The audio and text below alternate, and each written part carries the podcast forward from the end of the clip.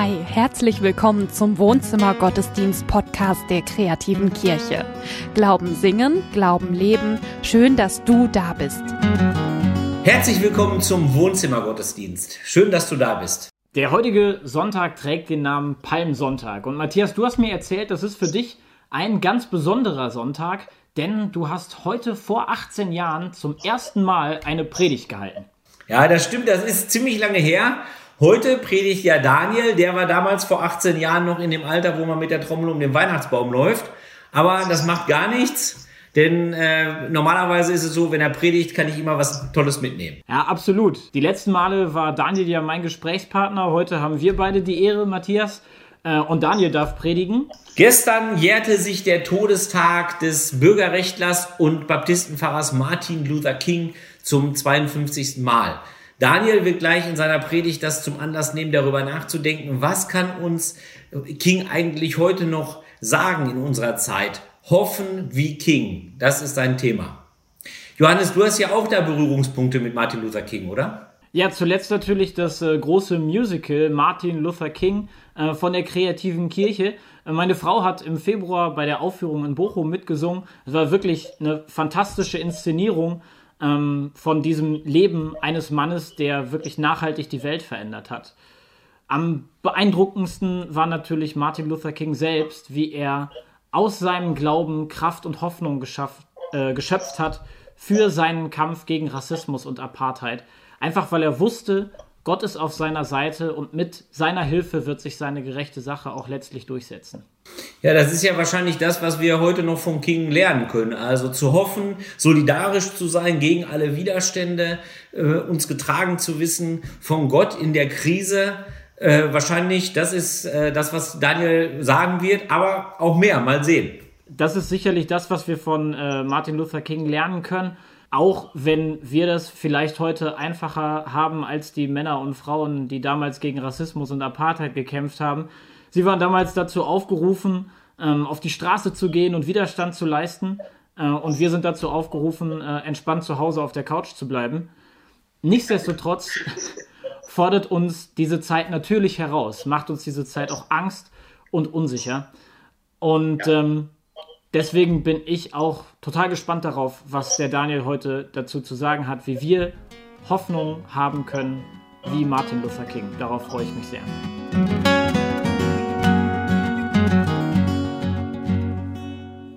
Unser Thema heute ist ja Hoffen wie King. Hoffen wie King. Vielleicht denkst du dir, was soll das, ja? Hoffen ist doch, äh, man hat Hoffnung oder man hat sie nicht. Jetzt ist jetzt Hoffen wie. Ähm, ich kann das nachvollziehen, vielleicht so ein ganz bisschen, erstmal so eine ganz bisschen Reserviertheit zu dem Thema, aber ich halte es für ganz, ganz wichtig. Es gibt eine gute christliche Art zu hoffen. Man kann beim Hoffen was richtig machen und was falsch machen. Und ich glaube, Martin Luther King, da können wir das sehen und an vielen Bibelgeschichten sehen wir das, wie man, wie man auf gute, auf gute biblische Art hofft.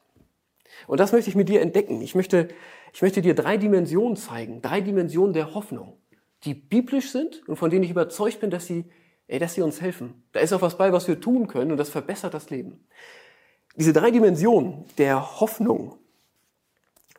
Das erste ist um Hoffnung bitten. Das zweite, in Hoffnung handeln. Und das dritte, im Vertrauen auf Gott loslassen. Diese drei Dinge gehören unbedingt zusammen. Die brauchst du alle drei. Wenn du eins von den Sachen weglässt, dann, ey, dann kriegt deine Hoffnung eine Schieflage und das ist ungesund.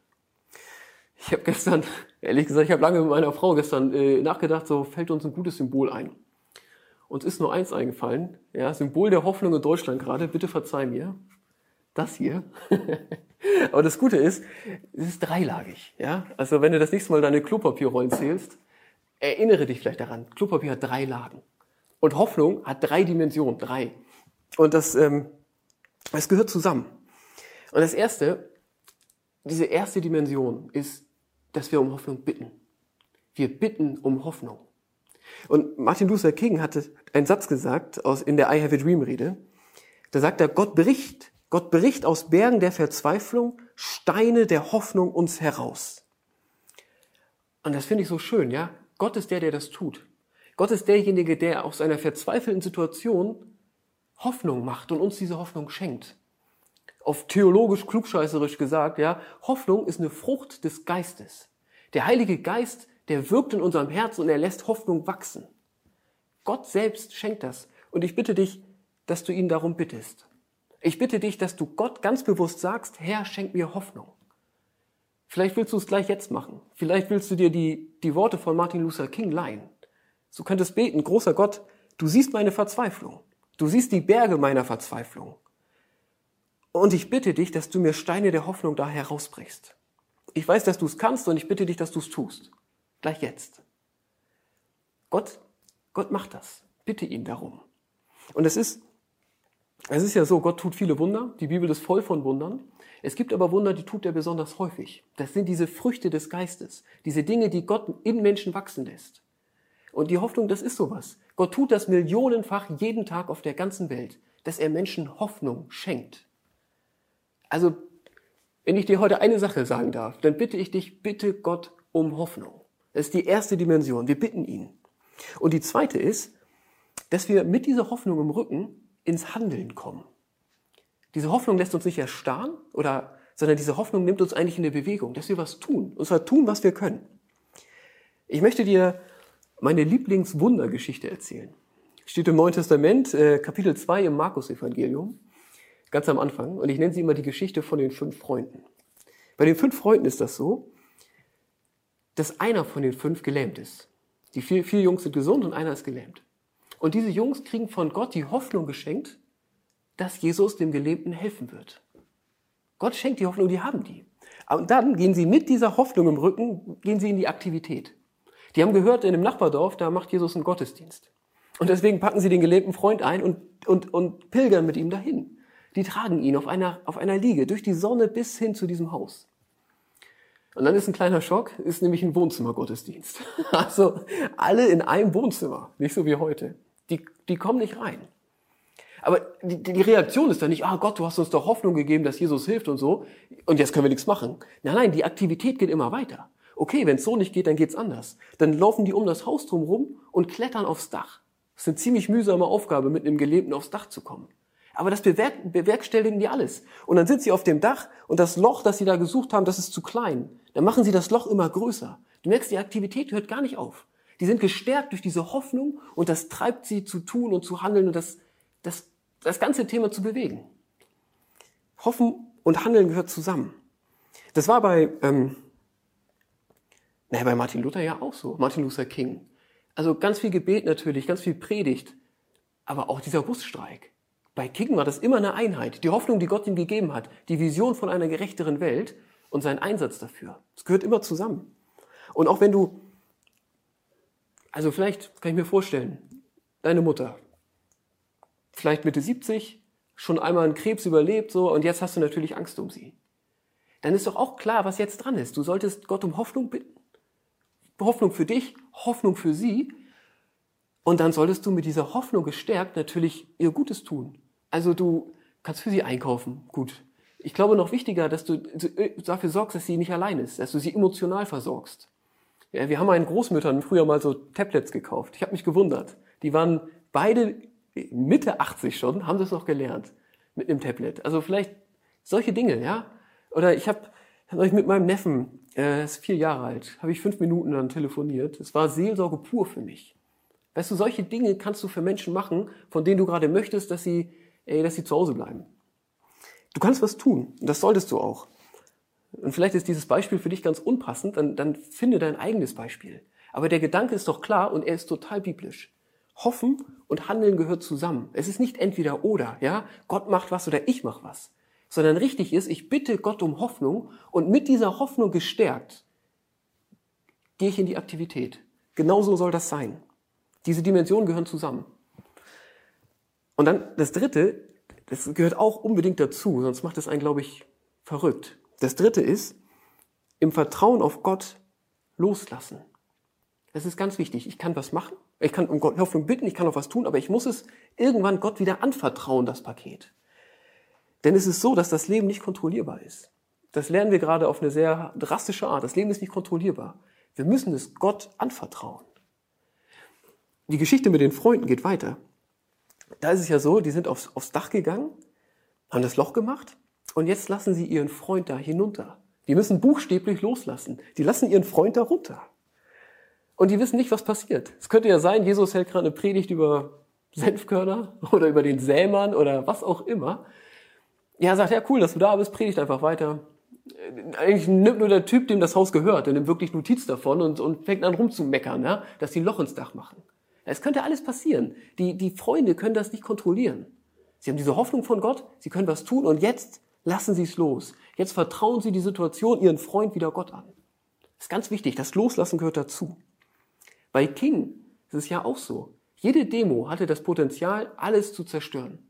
Jede Demo hätte, hätte ein Gewaltexzess werden können. King musste es loslassen. Er konnte es gut vorbereiten und dann hat er es Gott anvertraut.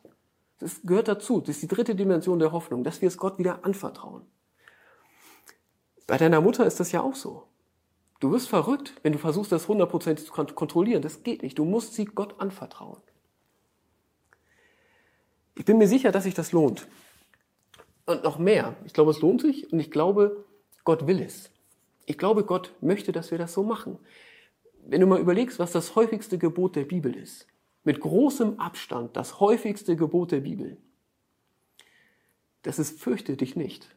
Kommt im Alten Testament, im Neuen Testament regelmäßig vor. Fürchte dich nicht.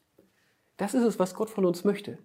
Und wenn du, wenn wir das aufbohren, wenn wir fragen, wie geht das? Wie fürchte dich nicht? Wie sieht das denn am, am Dienstagmorgen aus? Ja? Dann sind wir meines Erachtens bei diesen drei Dimensionen der Hoffnung. Ich fürchte mich nicht. Ich bitte Gott um Hoffnung. Ich fürchte mich nicht. Ja, ich, ich tue, was ich kann, mit, mit dieser Hoffnung gestärkt. Und ich fürchte mich nicht, denn ich gebe das Paket wieder bei Gott an, Gott ab. Gott, ich lasse im Vertrauen auf dich, lasse ich es auch wieder los. Und halte das aus, dass ich das Leben nicht kontrolliere, sondern dass es bei dir gut aufgehoben ist. Ey, aus meiner Sicht ist das eine gute Auslegung von fürchte dich nicht, diese drei Dimensionen der Hoffnung. Es lohnt sich, das so zu machen. In der Geschichte von den fünf Freunden ist es so, der Freund, sie haben ihn runtergelassen. Jesus predigt nicht einfach weiter. Jesus guckt ihn an und dann, dann sagt er, deine Sünde ist dir vergeben. Das war voll die Stille, damit hat keiner gerechnet. Ne? Und dann spürt Jesus, da sind Menschen im Raum, die finden das komisch. Die, die sind der Meinung, nur Gott kann Sünden vergeben. Und dann sagt Jesus noch was. Dann sagt er, was wäre leichter? Zu sagen, dir sind deine Sünden vergeben? Oder zu sagen, steh auf, nimm dein Bett und geh. Und dann macht er das. Dann sagt er, steh auf, nimm dein Bett und geh. Und der Gelähmte steht auf, er nimmt sein Bett und er geht. Und die fünf Freunde, die laufen zusammen, alle zusammen nach Hause. Es ist der schönste Tag in ihrem Leben. Gott möchte, dass wir ihm vertrauen. Gott möchte, dass wir von ihm Hoffnung erbitten und dass wir von ihm was erwarten. Das lohnt sich so zu machen. Bei Martin Luther King ist das auch so. Gott hat so viel Segen in diese Bewegung gelegt. Gott hat die Welt verändert durch diese Bewegung. Sie hat sie besser gemacht. Es hat sich so gelohnt für ihn, das so zu machen. Es gibt Geschichten ohne Ende. Ich könnte jetzt ganz, ganz lange erzählen, wo Menschen das genauso machen und es lohnt. Es gut ausgeht. Ich glaube, dass was anderes noch wichtig ist. Wir müssen noch eine andere, noch eine Kurve gehen jetzt. Martin Luther King, du erinnerst dich, ist ermordet worden. Gott hat das nicht verhindert. Gott hat nicht verhindert, dass, dass irgendein Fanatiker kommt und diesen wunderbaren Menschen einfach erschießt. Gott hat das zugelassen. Und dafür gibt es keine Erklärung, warum, aber ich weiß, dass es passiert. Es ist bei King passiert. Und es, es kann, ich hoffe, dass es nicht passiert, aber es kann natürlich auch bei deiner Mutter passieren. Es kann passieren, dass du betest, dass du hoffst, dass sie hofft, dass du sie emotional versorgst dass du das ganze Paket bei Gott im Vertrauen abgibst und trotzdem wird sie krank und vielleicht stirbt sie sogar. Das kann passieren. Was sollte ich dir anderes sagen? Es ist sogar so, dass Jesus selber das erlebt hat. Jesus sitzt im Garten Gethsemane und er betet, großer Gott, lass diesen Kelch an mir vorübergehen. Und dann kommen die Soldaten, nehmen ihn mit und schlagen ihn ans Kreuz. Das passiert. So ist das Leben. Aber man darf jetzt nicht den Fehler machen, zu denken, ja gut, Hoffnung, super, aber sozusagen nur bis in die vorletzte Stunde. Ja, wenn es ganz hart kommt, dann, dann ist irgendwie vorbei. Nee, nee. Nee, nee. Unsere Hoffnung, die geht ja noch weiter. Der, der Jesus endet nicht in Gethsemane. Die Geschichte von Jesus, die läuft. Die ist viel aktueller, als sie jemals war. Am dritten Tag, am dritten Tag, da steht Jesus auf. Und Jesus besiegt den Tod. Jesus sorgt dafür, dass die Hoffnung, die wir auf ihn setzen, dass die nicht nur in diesem Leben angemessen ist, sondern dass es immer, immer, immer, immer richtig ist, von ihm Hoffnung zu erwarten und auf ihn zu hoffen und von ihm zu erwarten, dass er es gut macht. Weil er Herr ist über, das, über den Tod. Er hat den Tod besiegt. Und seitdem ist es so, der Tod ist schrecklich, der Tod bedroht uns. Der Tod spricht über uns das vorletzte Wort. Und das hat eine Endgültigkeit, die uns Angst macht. Aber ihr, ihr Lieben, das ist so wichtig. Es ist das vorletzte Wort, dass der Tod über uns sprechen darf. Das letzte Wort, das letzte Wort spricht Gott selbst.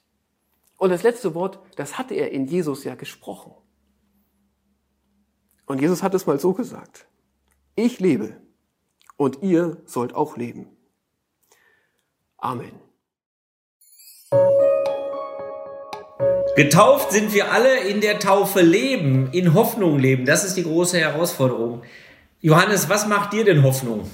Also auch muss ich, ähm, so wie Daniel das auch gesagt hat, immer wieder um diese Hoffnung bitten. Ähm, die kommt nicht an allen Tagen von selbst, aber wenn sie dann kommt, dann halte ich mich durchaus daran fest, dass ich mir erstens überlege, das ist irgendwann auch vorbei. Diese Zeit der Isolation, diese Zeit der unsichtbaren Gefahr, dieses, die, die von diesem Virus da ausgeht, das ist irgendwann vorbei. Das ist das Erste. Und das Zweite ist, ähm, Gott schafft für all das, für all das, was wir jetzt als chaotisch empfinden, für das, was wir als gefährlich ähm, empfinden und was uns unsicher macht, schafft er einen Rahmen, aus dem nichts rausfällt. Und ähm, das macht mir Mut und Hoffnung. Ich muss sagen, was mir Hoffnung macht, ist, ähm, eigentlich sind wir Deutschen ja so ein bisschen verschrien als äh, Angstweltmeister. German Angst. Und das erlebe ich im Moment nicht so. Ich erlebe im Moment, natürlich, manchmal gibt es auch Enttäuschungen, siehe diese unselige Klopapier-Thematik, aber äh, ich erlebe ganz viele Leute, die hoffnungsvoll sind, die sagen, wir schaffen das, auch wenn das jetzt niemand verkündet hat aus Berlin, ähm, und die daran arbeiten und die helfen wollen. Es gibt mehr Helfer, zumindest so fürs Einkaufen und so, als wirklich gebraucht werden. Also das finde ich ist schon auch ein echtes Hoffnungszeichen.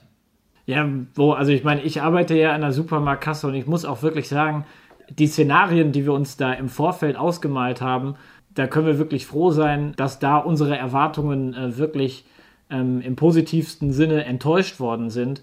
Ähm, die Leute haben Verständnis, haben Abstand und ähm, das, ist, das ist wirklich großartig. Ja. Daniel hat ja auch das Stichwort mit seinem Neffen am Telefon. Und äh, ich äh, muss auch sagen, also wir haben ja zwei Kinder, sechs und acht Jahre alt. Und was mir auch wirklich Mut macht, ist, wie schnell die sich mit der Krise arrangiert haben. Also das klappt eigentlich auch besser als erwartet. Und äh, man muss wirklich sagen, die kommen gut miteinander aus und äh, die, die rocken das. Also die, die Kinder finden, glaube ich, am ehesten noch den Alltag in der Krise wieder. So. Zumindest bei uns. Äh, du hast noch keine Kinder, Johannes, aber ich sag mal so, es wäre ein weiterer Grund, sich welche anzuschaffen. ja, ähm, ich glaube, wir dürfen all das, was uns, was uns Hoffnung macht in diesen Tagen, ähm, als Geschenk, als Geschenk annehmen ähm, und äh, wissen, woher wir es bekommen. Ähm, ich glaube, darauf hat uns äh, Daniel ganz toll in seiner Predigt aufmerksam gemacht, dass das, was uns dieser Tage Hoffnung macht, ähm, wir aus den Händen Gottes nehmen. Und all das, was uns Angst macht, eben auch in seine Hände zurücklegen dürfen. Was für ein gutes Geschäft eigentlich für uns. Und äh, die Hoffnung steht ja doch da an der Stelle irgendwie über allem, oder? Genau, die Hoffnung steht über allem, auch bei Rückschlägen. Und wir können sie ablegen, zum Beispiel im Gebet. Im Gebet sind wir miteinander verbunden und wahrscheinlich ist das jetzt einfach auch ein guter Zeitpunkt, um miteinander zu beten.